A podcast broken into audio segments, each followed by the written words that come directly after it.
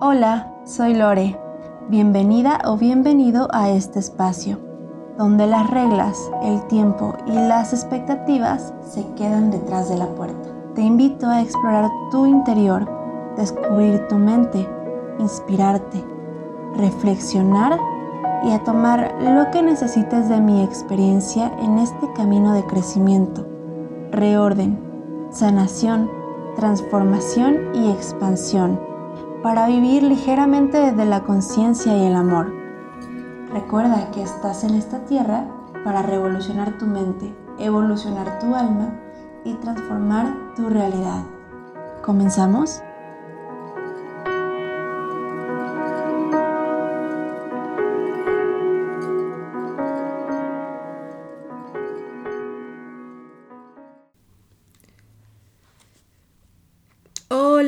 Espero que estés muy bien, que estés teniendo una linda semana.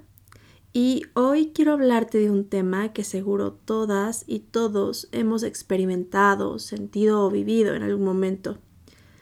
Y te voy a contar un poco cómo empezó esto. La semana pasada hice una encuesta en Instagram, que por si no me sigues, te invito a que lo hagas.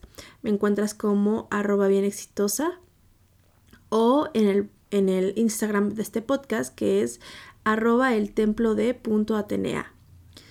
Bueno, en esta encuesta pregunté si consideraban que los celos eran buenos o malos y como lo sospechaba, la mayoría de las personas contestaron que eran malos.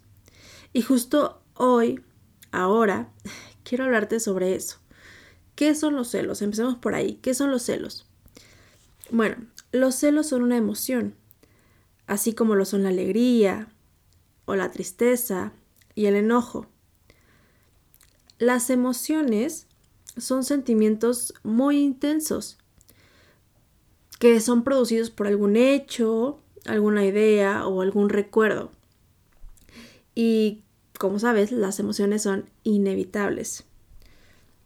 Por sí solas, todas las emociones no son dañinas.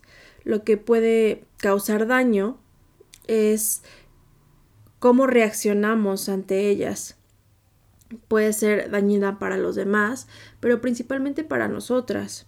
Las emociones en general están bien siempre y cuando estén en equilibrio, siempre y cuando podamos reaccionar de manera consciente ante ellas. Creo que todas hemos sentido celos, y es normal, es algo que ocurre cuando sentimos que estamos perdiendo algo que estamos perdiendo a alguien. Ese sentimiento como de inseguridad puede llamarse también como molestia ante alguna situación que estamos viviendo, que nos está ocurriendo. Creo que en nuestra sociedad o lo que nos han enseñado es que los celos pues son siempre hacia una pareja, ¿no? A sentir que pierdes a una pareja, a sentir que tu pareja te engaña, te traiciona, pero no son propios o bueno, no son exclusivos de una relación en pareja. Realmente los celos pueden ocurrir ante cualquier situación. O sea, pueden ser celos con tus hermanos, porque a lo mejor eh, esta parte de quién es el consentido de la casa, quién es el consentido de mamá o de papá. Puede pasar con amigos. Yo tenía amigas que me decían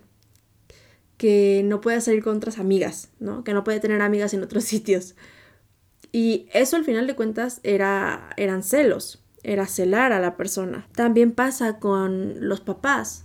Cuando tienen un hijo, a veces sienten que su hijo prefiere a la mamá que al papá, o que, eh, bueno, puede pasar en algunos casos, me imagino, que el papá puede sentir que la mamá le presta demasiada atención al niño, ¿no?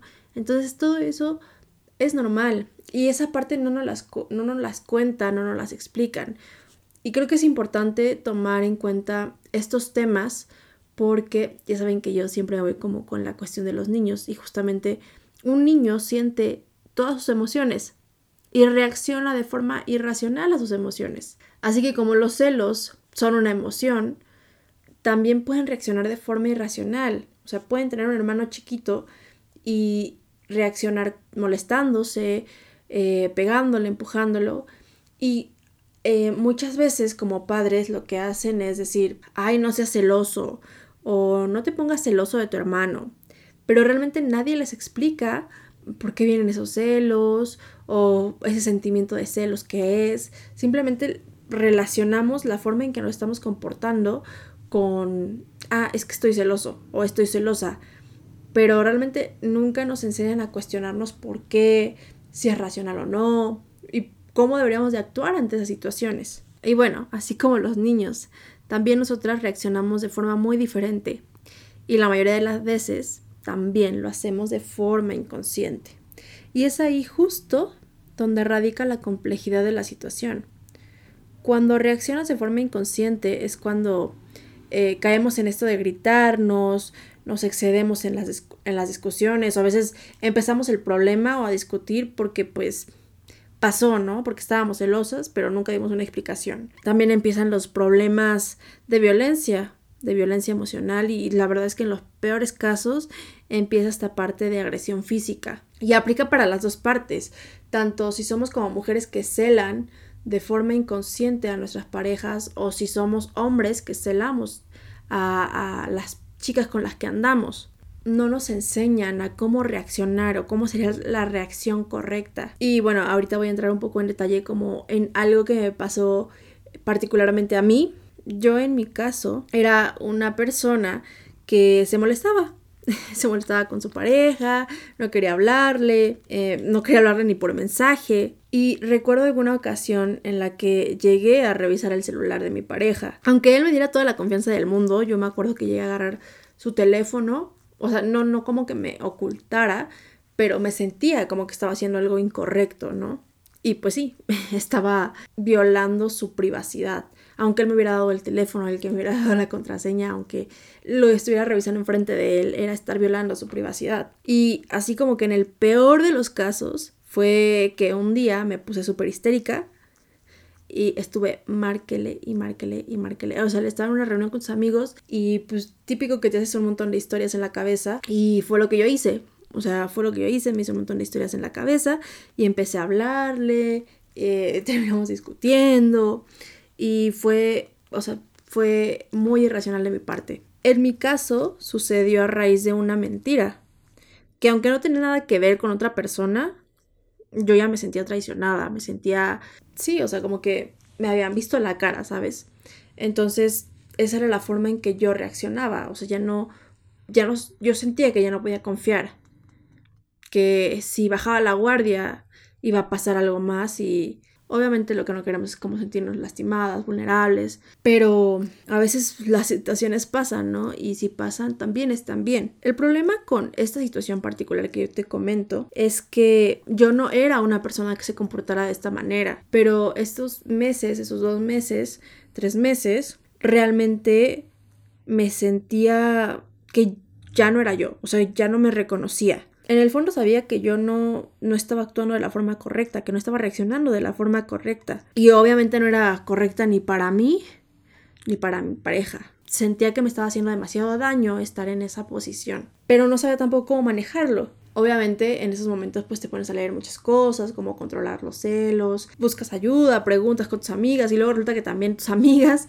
pues no tienen como una idea clara de cómo manejar o reaccionan peor que tú y entonces eh, no hay herramientas, no hay cómo buscar una, una, solución a cómo te estás sintiendo. Y justamente es lo que quiero lograr con, con este podcast, que entiendas que tus celos son una emoción y todas las emociones son normales y están bien. Están bien cuando tú reaccionas de la forma correcta, una forma en la que no dañas a la otra persona y que no te dañas a ti principalmente a ti, porque cuando reaccionamos de forma agresiva, caemos en que antes de hacerle daño a la otra persona, nos estamos haciendo daño a nosotras mismas, porque empezamos con problemas de ansiedad, empezamos a, estar súper estresadas, empezamos a estar súper incontrolables, enojadas, eh, cualquier cosa que vemos lo vemos mal, vemos como si estuvieran haciendo cosas que no están pasando en tu realidad, ¿sabes?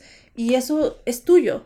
O sea, por mucho que se lo quieras echar a la otra persona, no es así. Es tuyo. Y aunque tu pareja te esté dando razones, se puede decir, sí, o sea, obviamente hay gente que sí da razones, ¿no? Pero hasta en esos casos hay que saber cómo reaccionar. Justamente para no perderte en el camino, para no perderte en el proceso, porque va a llegar un momento en el que si esa relación tiene que terminar, va a terminar. Pero no se vale que tú te pierdas por una relación, ¿Qué es lo que normalmente pasa? Te vuelves irreconocible, tanto para ti como para las personas que, que conviven contigo, fuera de tu pareja. En mi caso, lo mejor que pude hacer cuando estaba sucediendo como todo esto, toda esta montaña de sentimientos, estas reacciones incontrolables y por supuesto irracionales, fue abrir mi vulnerabilidad, o sea, literal, sentarme con mi pareja y tratar de explicarle cómo me estaba sintiendo y por qué me sentía de esa forma. Porque realmente había estado reaccionando de muchas formas que para mí eran irreconocibles en mí, pero realmente nunca le había explicado por qué me sentía así o por qué reaccionaba así. Afortunadamente, en mi caso, eh, él se portó bastante comprensible. Aunque sé que no todos tenemos como esta, esta comprensión de nuestras parejas, ¿no? No siempre se tiene la disposición para escuchar al otro.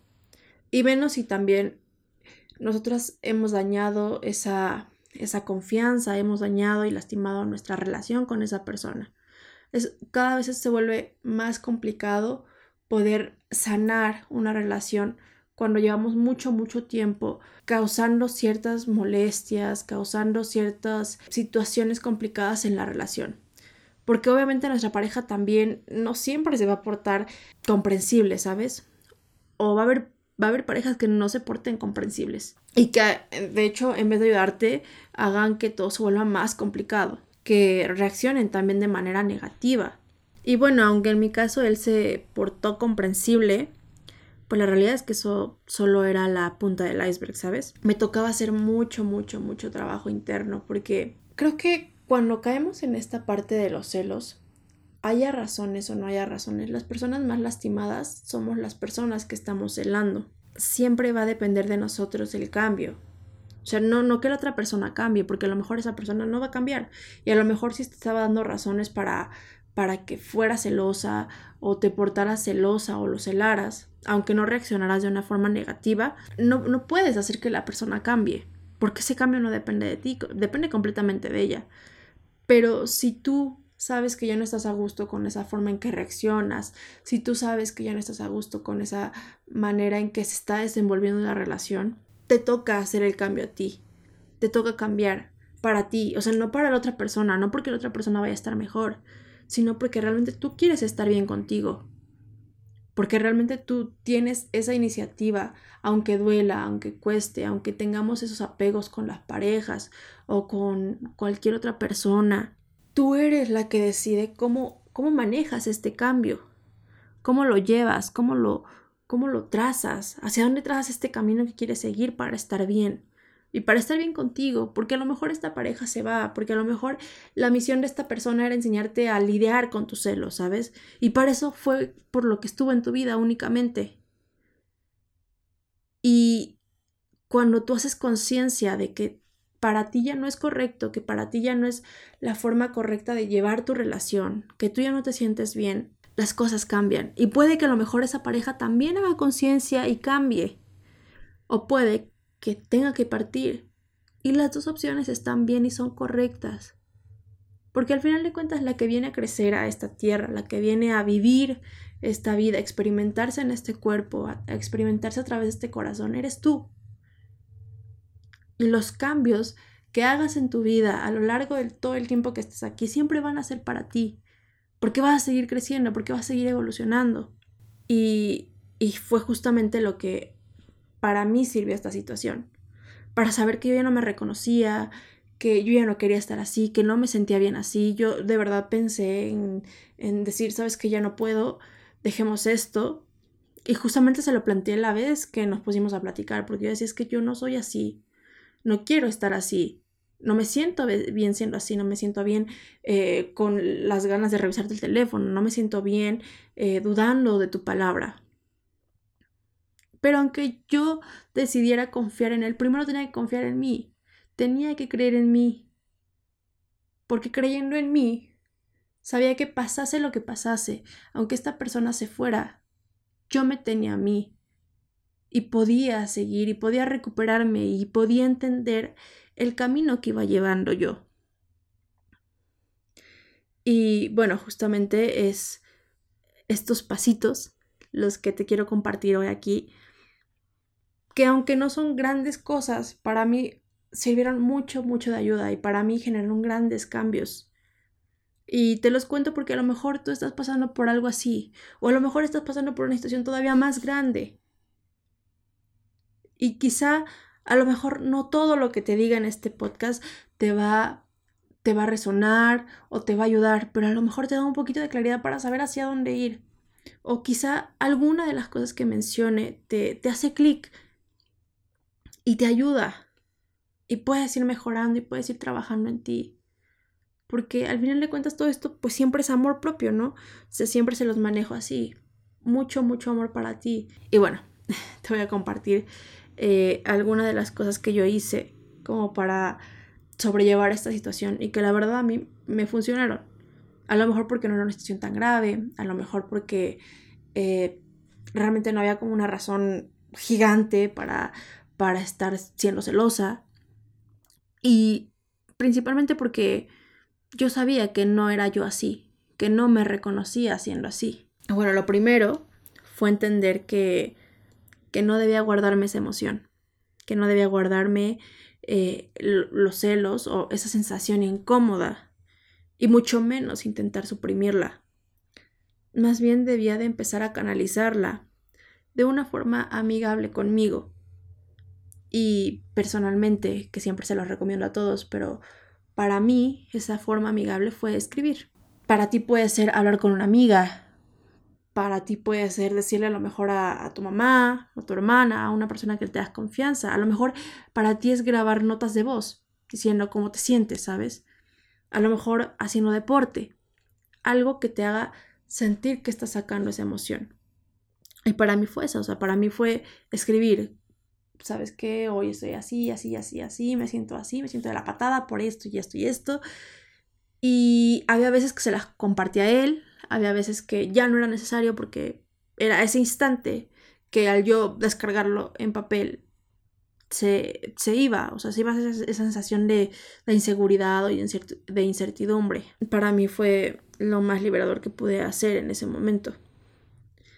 Lo segundo fue obviamente, como todas, me empecé a inventar historias en mi cabeza.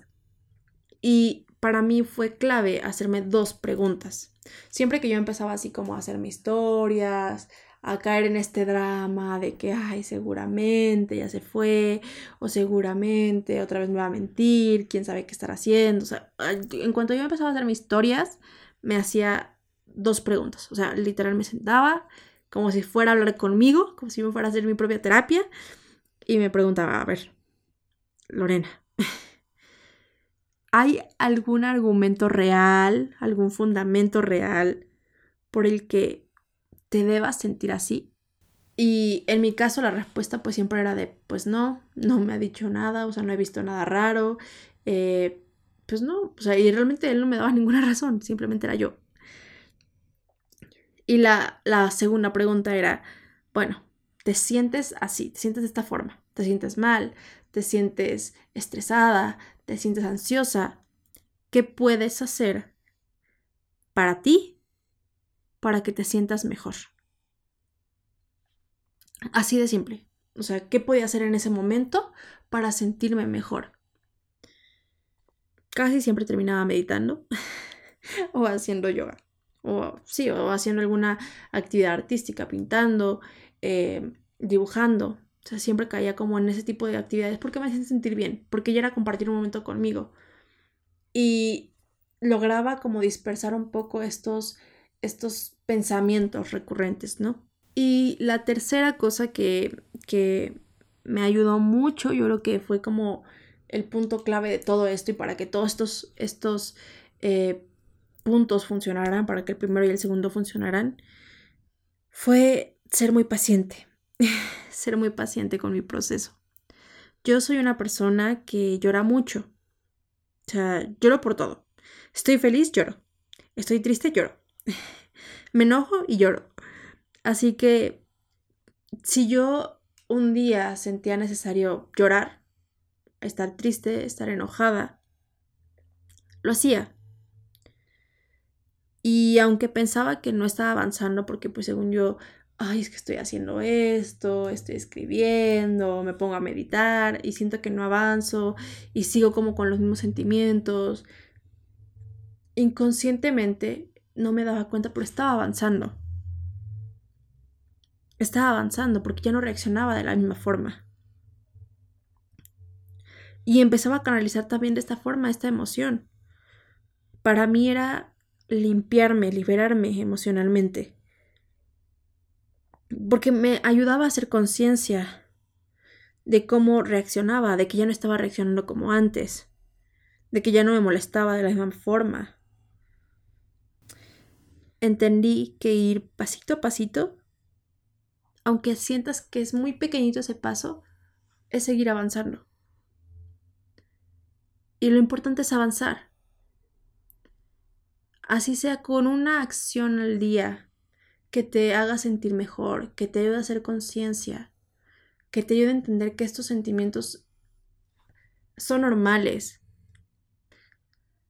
y que siempre hay forma de canalizarlos y que tienes la posibilidad de preguntar, oye, a ver, eh, ¿qué onda? ¿Está pasando esto? ¿Sí o no? así como, como en la película de, de Sinsajo, de que Pita le preguntaba a esta Katniss, ¿es real o no es real? Pues igual, o sea, a lo mejor mi, mi, esta relación es muy tonta, pero es real. O sea, preguntarlo, preguntarlo, o sea, siempre, las preguntas siempre te van a dar respuestas, siempre te llevan a una respuesta. Y qué mejor preguntarle a tu pareja.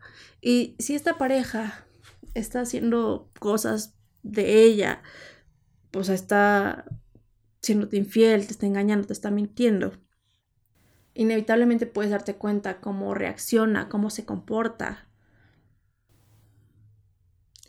Y aunque no lo estuviera haciendo y está reaccionando de una forma negativa, creo que hay que entender que a veces se cierran ciclos así. Y a lo mejor es el momento de cerrar ese ciclo, ¿sabes? Y también está bien.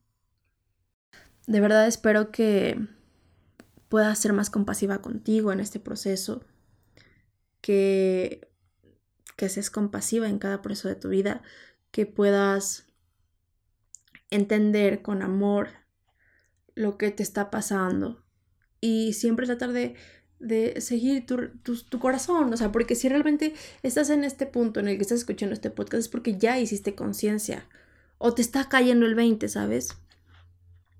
Y está bien. Si en este momento tú ya dices, ¿sabes qué?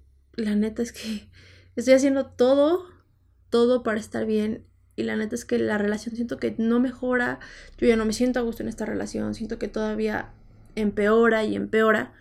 A veces darte chance de salir de ahí es más liberador. Cerrar ciclos es liberador. Y no fracasas. No, no, no eres mejor o peor por cerrar una relación. Simplemente se cierra un ciclo para abrir otro. Y eso está bien. De verdad espero que, que estos consejos, que a lo mejor son muy cortitos, que a lo mejor son pequeñitos, pues te puedan ser un poquito de utilidad. Y antes de irme, quiero sacarte un mensajito, un mensajito que vaya como con toda esta vibra, que a lo mejor te pueda guiar un poquito más estoy sacando justamente de un oráculo que se llama Fluye, que es un oráculo de meditación. Y voy a sacarte una carta para que te veas con este mensaje para la semana, para que reflexiones. Te lo dejo aquí.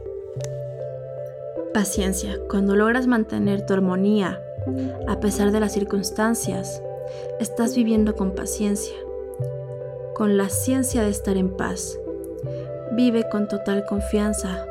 Si las cosas son para tu bien, serán en el tiempo y la forma perfecta.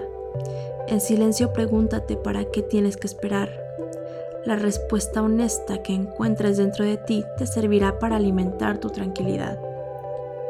Y el mantra es, confío en los tiempos y en las formas perfectas que tiene la vida. Y con esto me despido. Te deseo que tengas una linda semana. Te mando la mejor vibra del mundo. Te mando mucha contención. Te mando mucho, mucho amor incondicional y sabes que me puedes mandar mensaje, compartir tu opinión en este episodio a través de mis redes sociales. Te mando un abrazo y un beso.